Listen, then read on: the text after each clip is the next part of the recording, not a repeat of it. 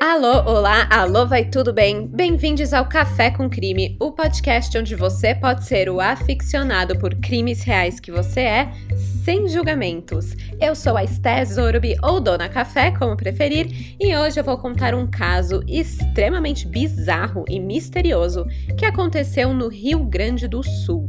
Esse é daqueles casos que te fazem teorizar, sabe? Passar uma noite em claro tentando dar uma de Hercule Poirot ou Sherlock Holmes para entender que caralhos aconteceu aqui.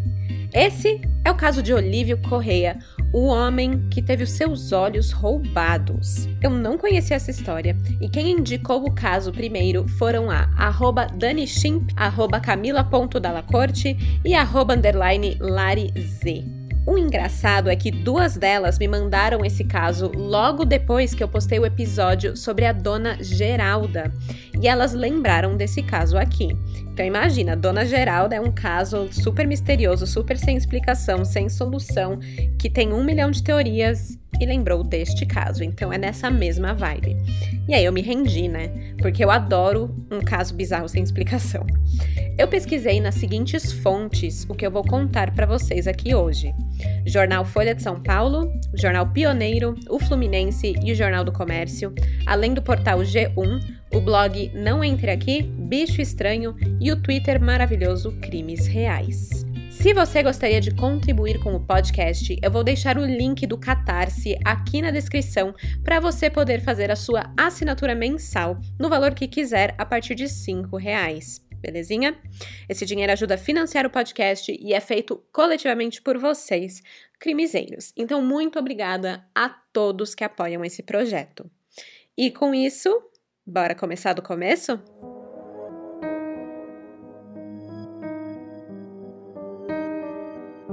Estamos em Estância Velha, no Rio Grande do Sul.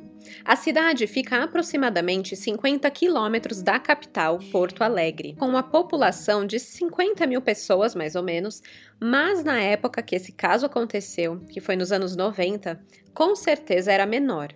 Então imagina uma cidade pequena onde todo mundo se conhecia. E por isso, o que aconteceu com o agricultor Olívio Correa foi tão chocante. Como que alguém poderia atacar uma pessoa de forma tão cruel em meio a um local onde todos se conheciam e se sentiam seguros ali, ou pelo menos achavam, né, que conheciam e achavam que estavam seguros? Essa história aconteceu com Olívio Correia, um senhor de origem humilde que era agricultor e trabalhava como caseiro na área rural de Estância Velha. Ele morava com sua esposa e os filhos na própria chácara que ele cuidava. O Olívio nasceu em 13 de novembro de 1940. Ele estava na véspera de fazer 56 anos quando tudo aconteceu. Para dar um pouco de contexto, vamos lembrar que o ano é 1995. Não existia ainda nessa região celular, é, máquina fotográfica era um objeto de luxo e ter acesso a informações era muito difícil. Então, para um senhor humilde que morava na zona rural de uma cidade pequena, não tinha muito mais o que fazer a não ser trabalhar, escutar o seu pequeno rádio a pilha e ir no bolicho, sim, eu falei certo, não é boliche, é bolicho mesmo. Esse é um termo gaúcho que quer dizer vendinha mercearia, né? Acho que mercearia é uma palavra melhor.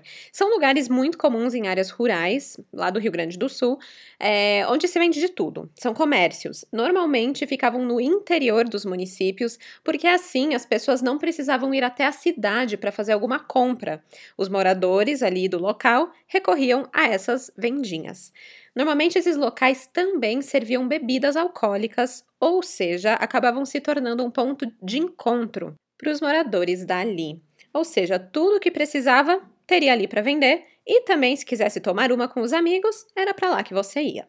E o Olívio, ele adorava tomar uma com os amigos. Ele era fã de uma cachaça. Então sua vida se resumia a isso, basicamente. Ele não conhecia muita coisa além do que acontecia e via por ali. Por exemplo, diziam que o único carro que ele conhecia era o Fusca, pois este era justamente o carro que o dono do bolicho possuía. E também ele conhecia motos, porque existiam alguns trilheiros que sempre que passavam pela região né? Ali tinha morros que era muito bom para fazer trilha de moto, acabavam parando ali pelo bolicho também, então ele conhecia motos. E entender isso é importante, pois são essas referências que ele usa para descrever o que aconteceu com ele no dia 11 de novembro de 1995. Era uma tarde de sábado, quando Olívio saiu de casa para ir ao bolicho comprar carne. O percurso da chácara onde ele morava e trabalhava até o bolicho era coberto de mato e terra, nada de estrada asfaltada. Mas ele já estava mais do que habituado com esse trajeto, que passava pela rua 13 de maio, ali na localidade de Morro Agudo. Eram cinco da tarde quando ele saiu. No caminho, ele teria conseguido uma carona com um amigo até o bolicho. Lá, ele chegou a comprar a carne, só que pediu para o amigo levar o alimento para a família, pois a esposa faria a janta com aquela mercadoria, mas ele queria ficar conversando com conhecidos ali no bolicho, tomando umas cachaças. Ele consumiu álcool, porém não seria o suficiente para ficar bêbado, porque o Olívio estava acostumado com bebidas fortes, fazia meio que parte da rotina dele tomar uma, duas, três ali shotzinhos de cachaça. Com a chegada da noite, a esposa do Olívio fez a janta, mas nada do homem aparecer. Os filhos esperaram, ela também, mas nada dele aparecer. Olívio não voltou para casa aquela noite. Sem mais nem menos, ele desapareceu. Depois de 18 horas sumido, dois meninos, que deviam ter aí uns 12 ou 13 anos no máximo, encontraram o Olívio caído em um brejo, a 500 metros de sua casa. Não sabendo se ele estava vivo ou morto, porque ele estava meio imóvel, estava meio machucado, rosto machucado, os meninos correram de volta para casa para chamar um adulto. Não quiseram se aproximar. Foram chamar um adulto, bem maduros eles, né? Ao chegar ao local, a pessoa, o adulto que estava junto, o identificou como sendo o senhor Olívio de fato e constataram que ele estava vivo. Porém, ele estava completamente desorientado e com muita dor de cabeça, além de estar com o rosto coberto de sangue. O Olívio não se lembrava das últimas 24 horas, muito menos o que tinha acontecido e como ele foi parar naquele terreno baldio. Era como se tivessem apagado a sua memória. E aí eu fiquei pensando, né? Será que foi uma amnésia alcoólica? Porque acontece, perder totalmente a memória acontece, né? Bebeu demais, enfim. Ou será que aconteceu algo mais? A família de Olívio, que estava preocupada e aflita aquela noite todinha, foi avisada e uma ambulância foi chamada para Olívio ser levado para o Hospital Getúlio Vargas. Ao chegar lá, foi feita uma primeira triagem para ver o que tinha acontecido com ele. Olívio possuía cinco costelas fraturadas, além de ferimentos nos olhos. O sangue que estava em seu rosto era todo por conta dos olhos. Com isso, decidiram o levar ao Banco de Olhos, que é um hospital de referência que fica em Porto Alegre. Vendo o estado das pálpebras do senhor, os médicos declararam que Olívio teria que passar por uma cirurgia. A surpresa veio no momento da limpeza do rosto, que é uma medida de praxe, né? Ao levantar as pálpebras de Olívio, o médico constatou a ausência dos dois globos oculares. Os oftalmologistas ficaram perplexos. Tinha acontecido uma enucleação. E, gente, eu sou burra, né? Porque quando eu li enucleação, né, dos olhos, eu já logo pensei em eunuco. Foi a palavra que veio na minha cabeça, eunuco, que é quando o cara é castrado, né? E aí eu fiquei pensando, meu Deus, o cara perdeu os olhos e as bolas, que horror! Mas, mas não, né? Eu dei um Google em enucleação e é apenas o nome de uma técnica cirúrgica para remoção de uma massa inteira, né, uma parte inteira, sem a dissecação. Então, nesse caso, os olhos e apenas os olhos. O resto do corpo dele estava basicamente intacto, ok? Então, nada a ver com o eunuco, gente, nada a ver. Enfim, né? O médico que viu que o Olívio estava sem os olhos, ele ficou tão em choque que ele nem conseguiu fazer a cirurgia. Ele meio que terminou a limpeza dos olhos, chamou outro médico para fazer a cirurgia e aí saiu da sala cirúrgica e foi direto para o plantão policial do hospital para registrar a ocorrência. E o susto que ele tomou não é à toa, não. O Hospital Banco de Olhos de Porto Alegre, ele foi fundado na década de 50, ou seja, já tinha aí um bom tempo de funcionamento. Ele era referência em oftalmologia, então já tinha pego tudo quanto é caso, mas não havia registro nenhum de caso semelhante ao de Olívio em sua história. O médico que atendeu Olívio afirmou que, apesar de trabalhar especificamente em um hospital para olhos a maior parte da carreira, ele nunca tinha visto nada como o caso de Olívio. E sim, esse médico ele já tinha atendido pacientes que chegaram com um globo ocular fora do crânio, mas a pessoa sempre trazia o olho, que foi extirpado de alguma forma. Agora, um cara chega todo ensanguentado, sem saber o que aconteceu, sem enxergar nada, e aí você vai ver e os dois, não um, mas dois olhos não estão mais lá, e a pessoa nem sabe onde foram parar? Isso foi um caso único na carreira desse médico. Depois de avisar a polícia, o delegado de plantão foi imediatamente para o hospital para entender melhor esse caso. O médico, assim como o delegado que assumiu o caso, eles só queriam saber uma coisa: o que aconteceu com os olhos de Olívio Correia.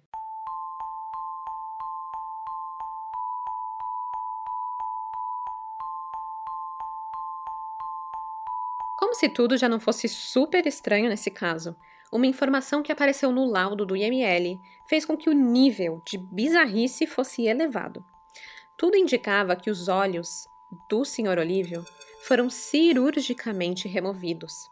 Não havia outros ferimentos no rosto de Olívio, não tinha nenhum arranhãozinho. Tudo parecia ter sido feito com cautela.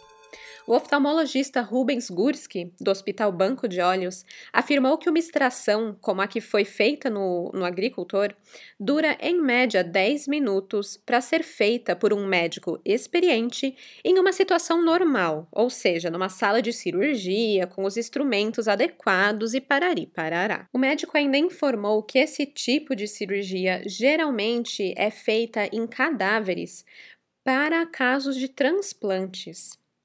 Em uma pessoa viva, as dificuldades dessa extração são muito maiores devido ao sangramento, à movimentação do, da, dessa vítima.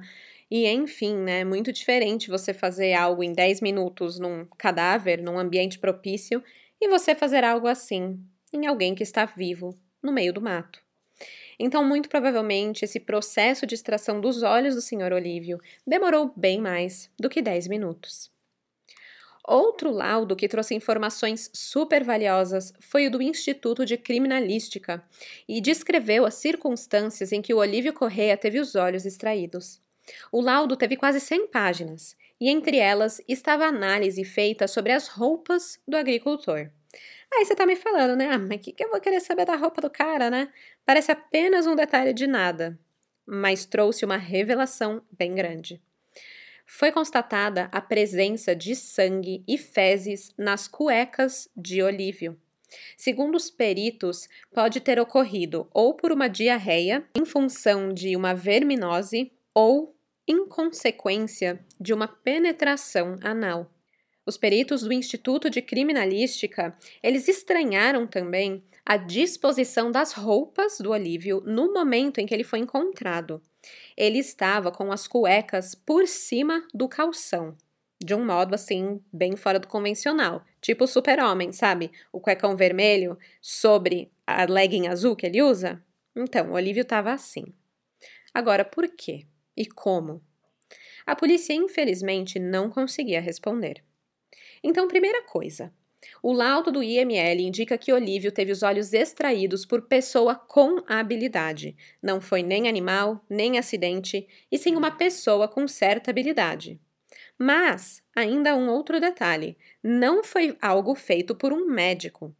O diretor do IML, o Oswaldo Dick, ele notou que, embora os legistas tenham examinado o Olívio, depois dele ter sido tratado em dois hospitais e ele também já estava com os ferimentos em vias de cicatrização, foi possível ver que não estavam presentes os traços mais comuns da atuação de um cirurgião, que é a retirada de tecidos. Na cavidade ocular dele ainda tinham restos de tecidos.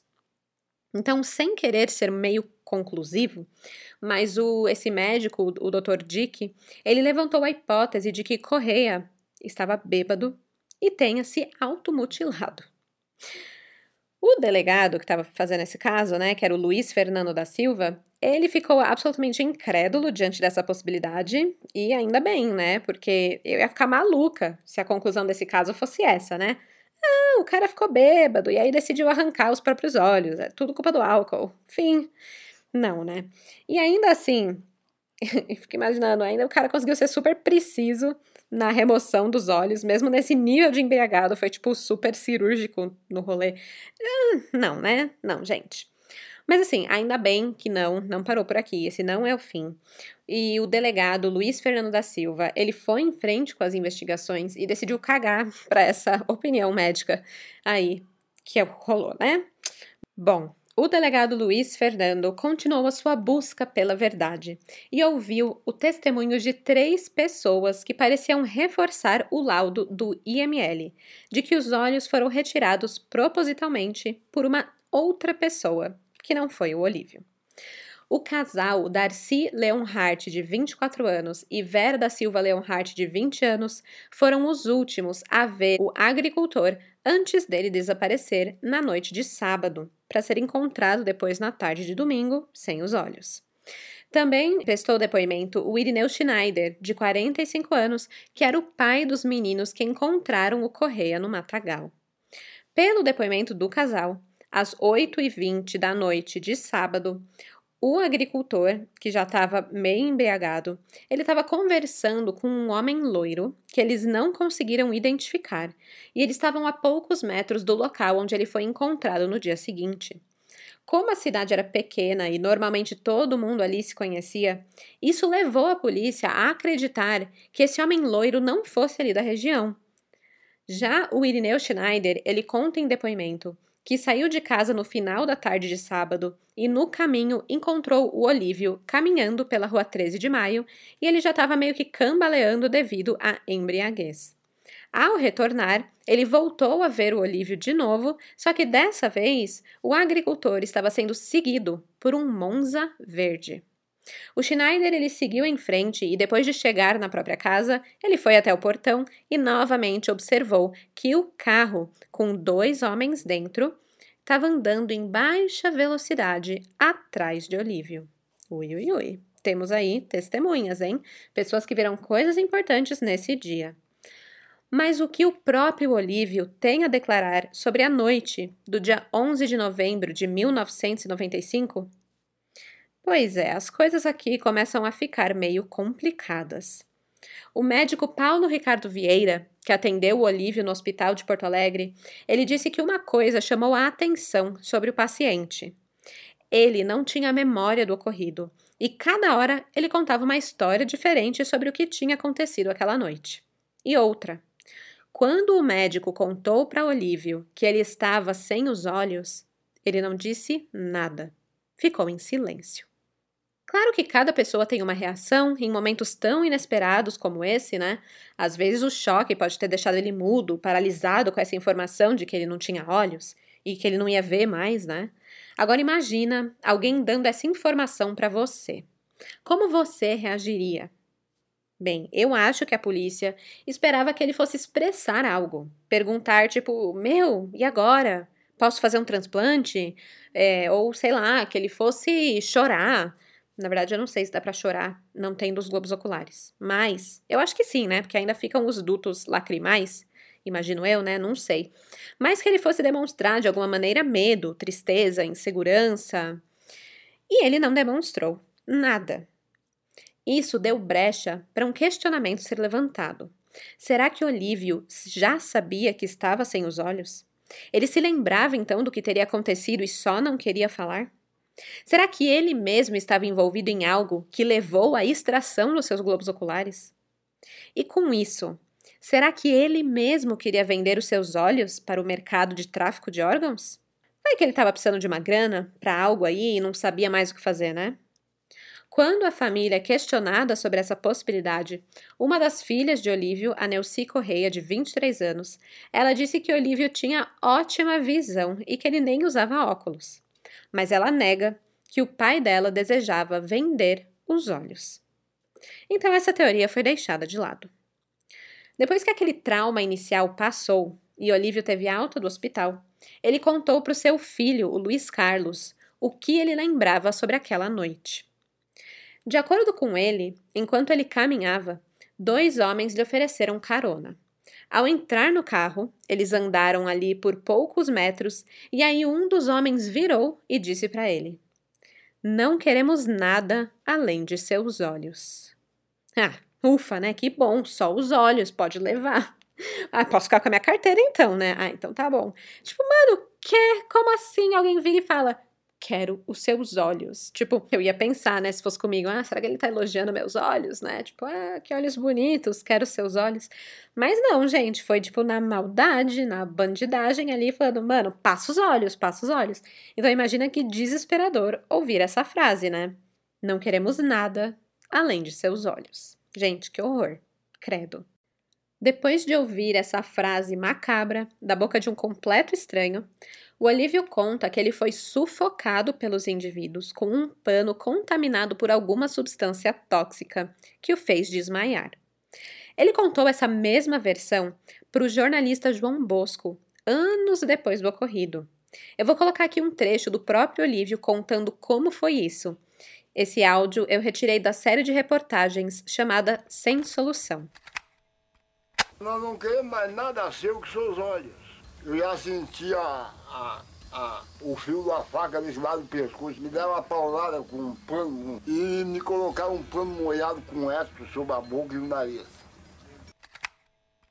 O Olívio contou isso para o filho na época que aconteceu tudo. E anos mais tarde, ele contou isso para o jornalista. Então, isso me leva a acreditar, ou pelo menos ter uma tendência maior a crer, que foi isso mesmo que aconteceu naquele dia.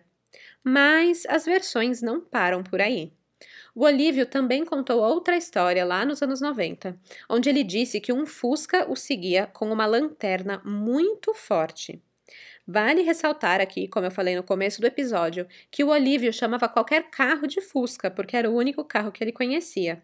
Então, não necessariamente era realmente um Fusca, podia ser outro modelo. Podia muito bem ser o Monza Verde, que foi relatado pelo Irineu Schneider em depoimento. Bom, desse carro que o seguia, o Olívio conta que desceram três homens vestidos com roupas de motoqueiro e o golpearam, e assim ele desmaiou. Também vale ressaltar que as roupas de motoqueiro que ele se refere é provavelmente o uso de capacete e luvas. Agora, imagina que bizarro sair de dentro de um carro pessoas com capacete de moto. Tipo, nada a ver, né? Nas palavras de Olívio, ele contou esse relato da seguinte forma: Abre aspas. Eu estava indo, andando pela estrada, quando vi um farol vindo. Eu fui para a beirada da estrada para não atrapalhar o carro na estrada. E então eu percebi que o carro não passava nunca. Olhei para trás e vi aquele fuscão com luzes fortes que chegavam a doer as vistas. Fiquei parado, e daí de dentro do Fusca saíram três motoqueiros. Eles me pegaram e levaram para dentro do Fusca, daí só me lembro da sensação de cair e da dor nas costas e de tentar abrir os olhos e não conseguir. Fecha aspas. Pois é. Essas são duas das versões que ele contou, mas tiveram outras, meio que variações dessa mesma. Ah, peguei carona de moto com um amigo e caí numa cerca de arame farpado e acordei assim. Ah, uns homens me abordaram na rua, me deram pauladas, eu acordei e estava assim. Enfim, todas as versões meio que incluem uma outra pessoa, né? Ele não estava sozinho. Incluem ele ter desmaiado por algum motivo e acordado sem saber o que aconteceu e sem enxergar. Para a polícia, isso não ajudava muito, já que os detalhes todos eram incertos. Mas o delegado precisava trabalhar. Então, o delegado Luiz Fernando disse ao jornal Folha de São Paulo que ele estava trabalhando com a hipótese de tráfico de órgãos, vingança ou de um animal que teria comido os olhos de Correia enquanto ele estava bêbado e desmaiado. Essa última dos animais, ela foi descartada logo, tipo no início das investigações, porque viram que a remoção foi cirúrgica, foi precisa, né? Não tinha como ser animais. Então, logo que essa teoria foi descartada, eles foram para a próxima. E aí, cinco dias depois do crime ter acontecido, no dia 16 de novembro, a polícia começou a investigar a possibilidade de Olívio ter sido vítima de tráfico de órgãos. Os policiais chegaram a ter um suspeito, né, que teria participado na extração dos olhos do agricultor, que era um homem loiro que foi visto pelas testemunhas conversando com o Olívio no final da tarde de sábado. Mas acabou que o depoimento desse cara meio que não deu em nada, era meio genérico assim e tal, e aí deixaram ele embora. Sobre a chance de tráfico de órgãos, né, os laudos do IML apontam que os olhos foram removidos com cuidado, porém, tecidos importantes acabaram não sendo preservados, o que quase impede um transplante de córnea. Com isso, chegou-se à conclusão que era pouco provável que o agricultor Olívio Correia tenha sido vítima de pessoas interessadas em transplantes de córnea. Mas a polícia foi atrás ainda mais para ver se encontrava algo nesse sentido. Foi analisada uma listagem da Central de Transplantes da Secretaria de Saúde do Rio Grande do Sul com uma relação de cirurgias feitas no estado e os seus respectivos doadores e nada de globos oculares misteriosos, sem dono, aparecerem por lá. A falta de respostas por parte da polícia e a falta de memória por parte do Olívio fizeram com que o mistério em volta desse caso crescesse cada vez mais. A história saiu dos jornais locais de Estância Velha e conquistou páginas nacionais e até algumas internacionais e acabou chamando a atenção do presidente da Associação Brasileira de Pesquisas Ufológicas, o Hernan Mostágio, e outros estudiosos. Assim, surgiu a teoria ufológica desse caso. O Hernan e os seus colegas entraram em contato com as autoridades policiais para informar sobre a possibilidade de Olívio ter sido uma cobaia de extraterrestres. Os ufólogos ficaram intrigados com a versão da história onde Olívio diz que um grande fusca, com uma luz forte, aparece e deles descem três motoqueiros. E assim, eu até entendo, né? Pois para alguém com pouca cultura, ele vai comparar o que viu com as referências que ele já tem. Então, o grande Fusca com uma luz forte poderia ser uma nave extraterrestre. E os três motoqueiros deve ser a maneira que ele achou de explicar que desceram três tripulantes do OVNI com capacetes ou com cabeças muito arredondadas. De acordo com os ufólogos, os alienígenas teriam utilizado métodos cirúrgicos muito avançados, desconhecidos pelos humanos, para retirar os globos oculares de Olívio.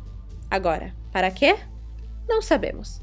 Talvez algum estudo aí da espécie humana Difícil entender o interesse dos extraterrestres, né? Mas os ufólogos disseram que esse tipo de ataque já teria ocorrido antes com outras pessoas, o que só aumentava a certeza deles em afirmar que Olívio foi vítima de alienígenas. Mas será que já aconteceram outros casos assim mesmo? Porque eu não conhecia, né?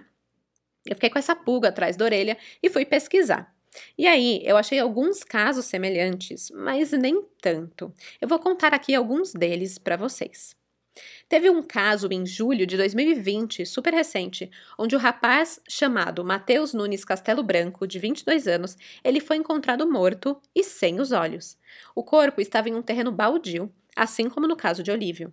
Mas esse caso aparentemente não tem nada de suspeito de extraterrestre. O Mateus, ele consumia drogas e tinha participação no tráfico.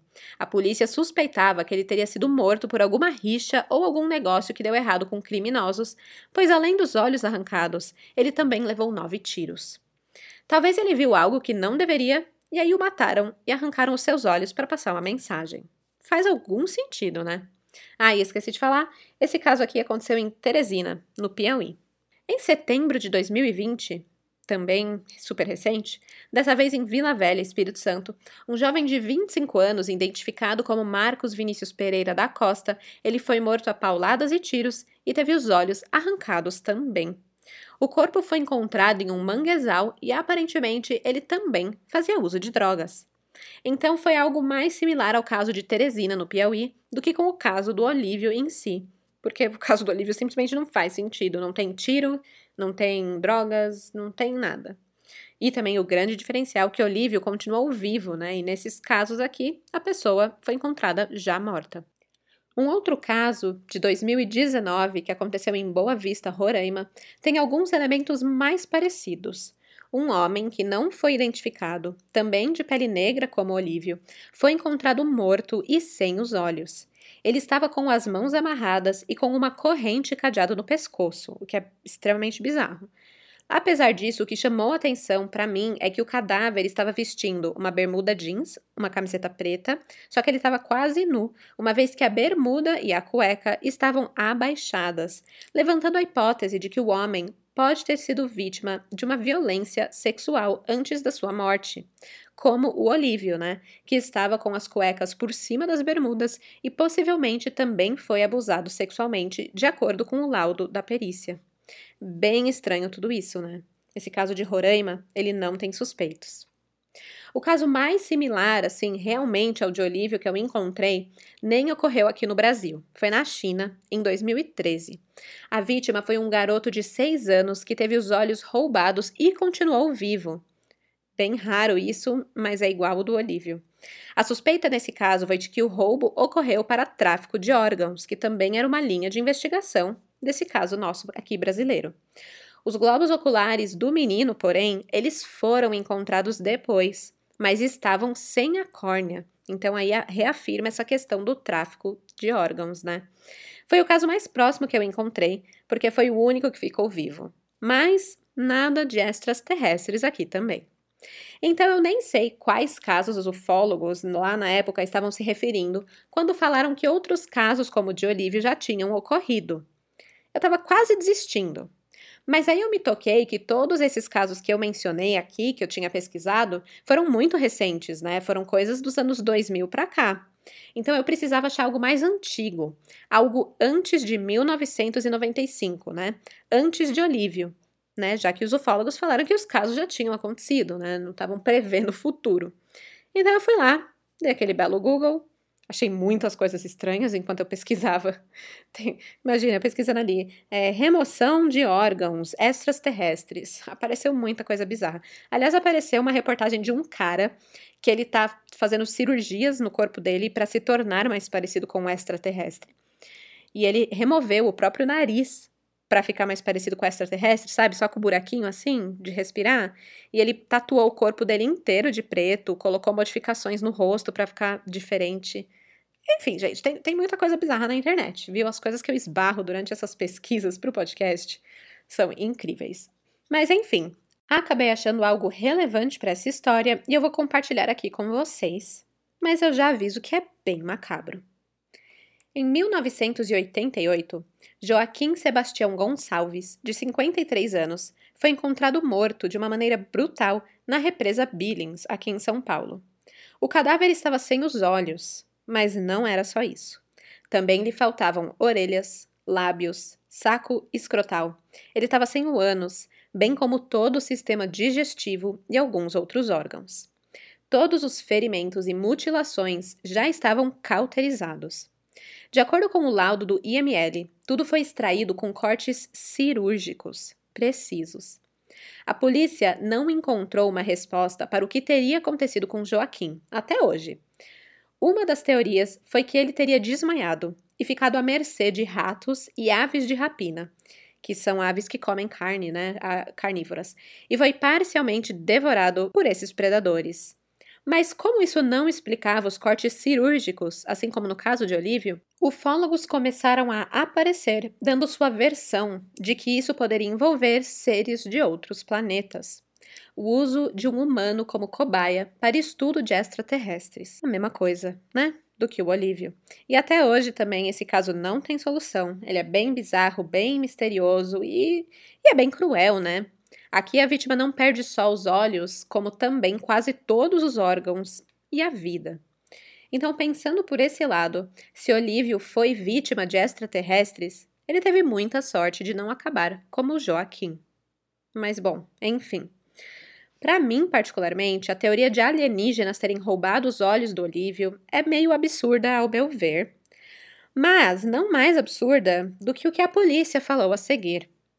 Em uma tese policial que surgiu, o agricultor teria caído bêbado em uma cerca de arames farpados e a cerca teria espetado os seus olhos e arrancado os seus olhos. tipo, não, só não, sabe? E sobre essa hipótese, o Olívio ele teve tipo a melhor reação. Ele disse que é absurda e falou o seguinte, abre aspas, que cerca inteligente é essa que arranca meus olhos sem deixar um arranhão no meu rosto? Fecha aspas. Maravilhoso, né? É isso aí, tem que ser afrontoso com essas teses policiais que fazem zero sentido, senão eles fecham o caso assim e acabou, né? Zero justiça. Essa coisa da cerca, ela não está de acordo com o próprio laudo pericial feito, pois lá fica óbvio que os olhos do Olívio não foram arrancados assim por acaso, por acidente, e sim removidos. E seguindo essa ideia, o seu rosto ele teria vários arranhões, ele estaria super machucado, em, sei lá, ralado nos braços, em tudo, né? Porque você cai em cima de um arame farpado, né? É, você se enrola todo. E assim, né? Realmente, por todas as evidências corpóreas do Olívio, não parecia um acidente, mas algo bem frio e calculado. Já que não acharam nada que relacionasse ao tráfico de órgãos, e também ficou bem claro que não foi um acidente, e também não dá para provar nada sobre alienígenas, a polícia começou a investigar a possibilidade dos olhos terem sido usados em um ritual. Pam, pam, pam. Mais um caso que envolve seitas, hein? Tá começando a ficar meio comum aqui. Eu não sei se eu gosto muito disso, não. é macabro. E assim com os casos bizarros, né? Porque, tipo, ah, não dá para explicar? Ninguém sabe o que aconteceu? Ou é seita ou é ET, gente. É assim que funciona. Tem uma das duas opções. Bom, acontece o seguinte. A região de Estância Velha, Rio Grande do Sul, tinha um pouco essa fama de ser um lugar onde seitas ocorriam. Aliás, olha que interessante. Em 1939, antes de Estância Velha se chamar Estância Velha, o local recebeu o nome de Genuíno Sampaio, que para quem tem boa memória vai se lembrar desse nome. Ele foi o coronel que teve uma grande atuação no caso dos Mucker. A seita dos Mucker, gente. Vocês lembram a seita de Jacobina? Eu já falei desse caso aqui. Falei lá no começo do podcast, acho que é tipo o episódio 7. É uma puta história muito louca que quem não ouviu vai lá ouvir e a sua cabeça vai tipo explodir ao fazer essa ligação que eu fiz aqui. Pois é, Estância Velha fica a apenas 20 quilômetros de onde aconteceu aquela mini guerra entre a seita dos Muckers, liderada pela Jacobina Maurer, e o governo da época. Então, realmente, a região ali tinha esse estigma de ter seitas e rituais e tal. E não só no passado, como também hoje, agorinha, no futuro. Tipo, a gente está no futuro para quem estava lá no passado, né? Então agora, no nosso presente, que é o futuro para eles, teve um caso. Teve um caso que eu li para vocês no episódio do Caso dos Crimizeiros. É um relato de uma suposta seita satânica em Novo Hamburgo. Novo Hamburgo é ali, coladinho com Estância Velha. Duas crianças foram encontradas esquartejadas, nunca foram identificadas, e o caso foi ligado a uma suposta seita também. Então, é, tipo, é isso, gente. Essa é a fama dessa região lá do Rio Grande do Sul. Pesado, né? E lá na época, no presente, lá do passado, gente, eu jamais ia conseguir fazer nada sobre tempo e viagem no tempo, porque eu não sei falar direito. Imagina assistir Dark, falar do presente, do passado, do futuro. Mas enfim, lá na época do caso do Olívio Correia, que aconteceu em 1995, também já tinham esses boatos que seitas aconteciam ali, né? E tinha um boato em específico que corria lá por Estância Velha, que as pessoas da alta sociedade estavam envolvidas em uma seita que praticava rituais de magia maléfica. E tem mais. Durante a investigação, a polícia encontrou caixões e crânios humanos na mesma estrada em que Olívio havia sido encontrado. E assim, no dia 4 de dezembro de 1995, três semanas depois do crime ocorrer, uma nova linha de investigação iria mudar definitivamente o rumo desse caso.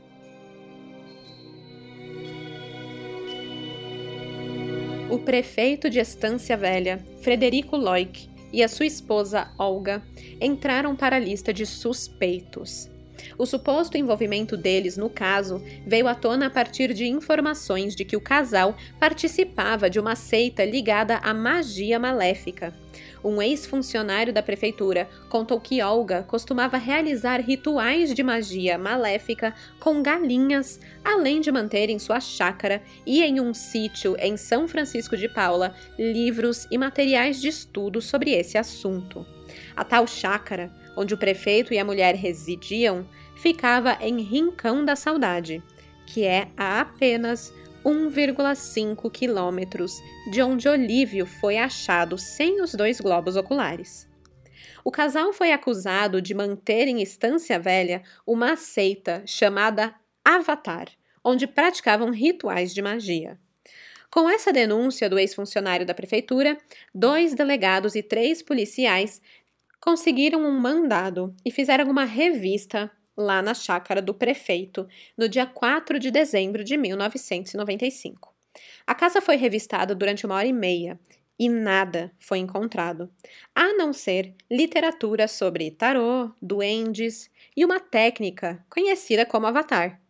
Mas essa técnica não tem nada demais. Era uma coisa meio similar à neurolinguística, que não tem nada a ver com magia maléfica. A neurolinguística é uma ciência que estuda os mecanismos do cérebro humano e como que ele funciona, né, no sentido de compreensão, produção e conhecimento de língua e, enfim, coisas desse tipo, né, gente? Ciência que, sei lá por que razão, o ex-funcionário lá da prefeitura achou que era uma seita. E é isso, parece que a gente tá nas idades primitivas, onde as pessoas achavam que quem conhece ciência é tipo bruxa, né? Mas enfim, a suspeita sobre o Avatar ter ligações com magia e rituais, ela foi assim absolutamente ressachada com veemência pela primeira-dama Olga Loic. Depois que a polícia não encontrou nenhum indício que incriminasse o casal, o prefeito fez uma aparição pública oferecendo 5 mil reais a quem apresentasse pistas que levassem à solução do caso de Olívio Correia. Esse valor seria equivalente hoje a algo como 20 mil reais. A oferta ela não foi feita em nome da prefeitura, mas sim de forma pessoal pelo prefeito, porque ele estava alegando que ele era inocente e ele estava com medo de ver a sua carreira política destruída caso a polícia não encontrasse o verdadeiro autor do crime. O Frederico ele também acreditava que, dando uma recompensa, reduziria dessa forma as fofocas e os boatos que estavam surgindo ali na cidade.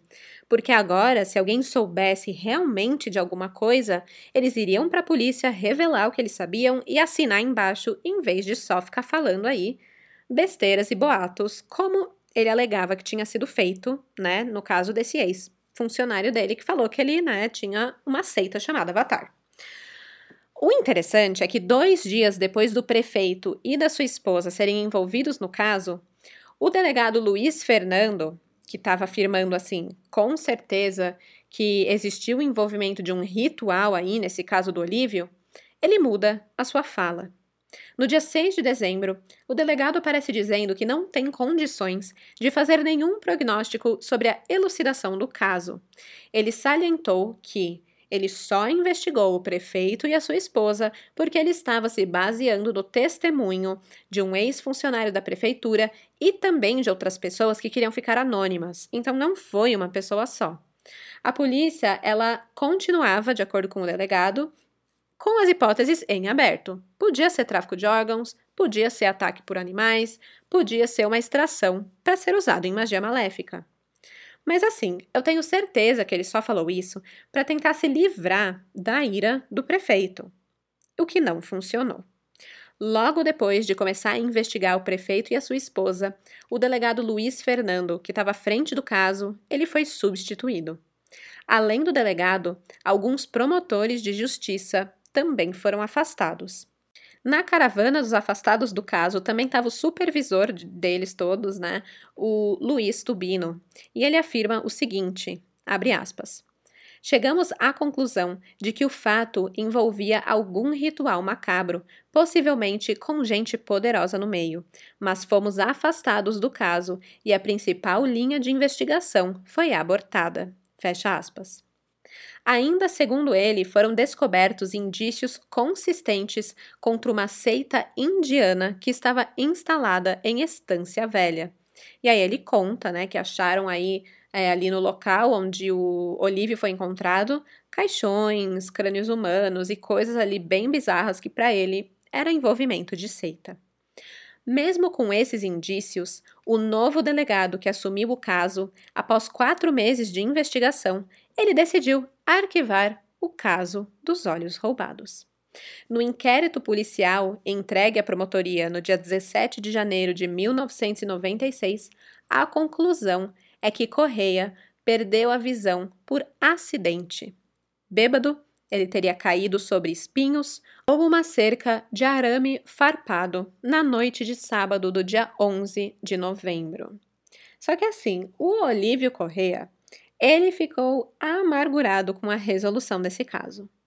Numa entrevista que ele deu, ele tá de bengala, de óculos escuros, todo vestido de preto, e ele declara o seguinte, abre aspas: Quem tem claridade tem tudo na vida. Eu queria ver o mundo brilhando. Fecha aspas. É bem triste, né? Anos depois, o Olívio ele ainda não consegue explicar direito o que aconteceu com ele naquela noite, mas ele chega a dizer que só poderia ser alguma coisa relacionada a um transplante ou algo a ganhar dinheiro, né? Porque mais teriam feito isso com ele. E esse, isso de ganhar dinheiro também poderia estar relacionado à teoria da, do ritual de magia maléfica, né? Alguém ali buscando sucesso, ganância e tal. O Olívio, ele não perdeu apenas os olhos. As radiografias tiradas demonstram que ele teve várias costelas quebradas e ele também sofreu uma fratura na cabeça na mesma noite que ele ficou cego.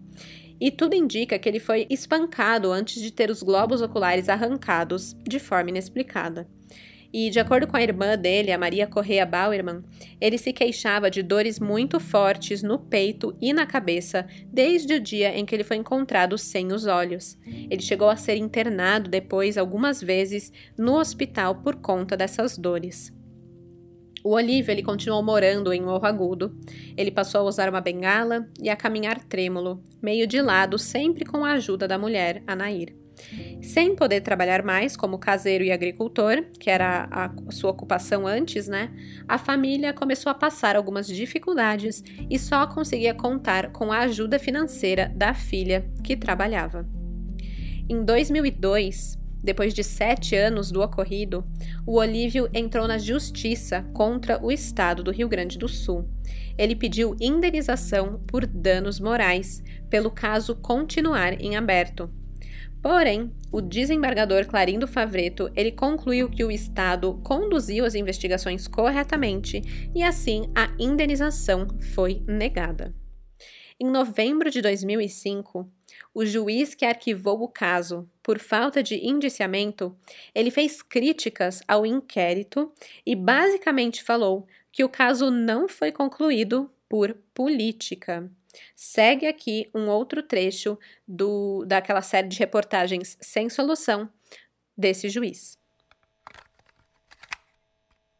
Houve uma movimentação política e, se eu não me engano, eu usei na minha decisão que arquivou o inquérito a crítica dizendo que isso foi um coronelismo político, que afastou o inquérito de um delegado competente, mandou para outro delegado que fez uma, um outro tipo de linha de investigação que não concluiu por autoria.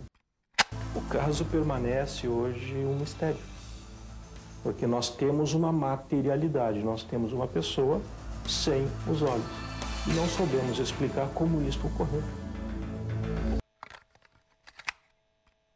Os olhos de Olívio nunca foram encontrados.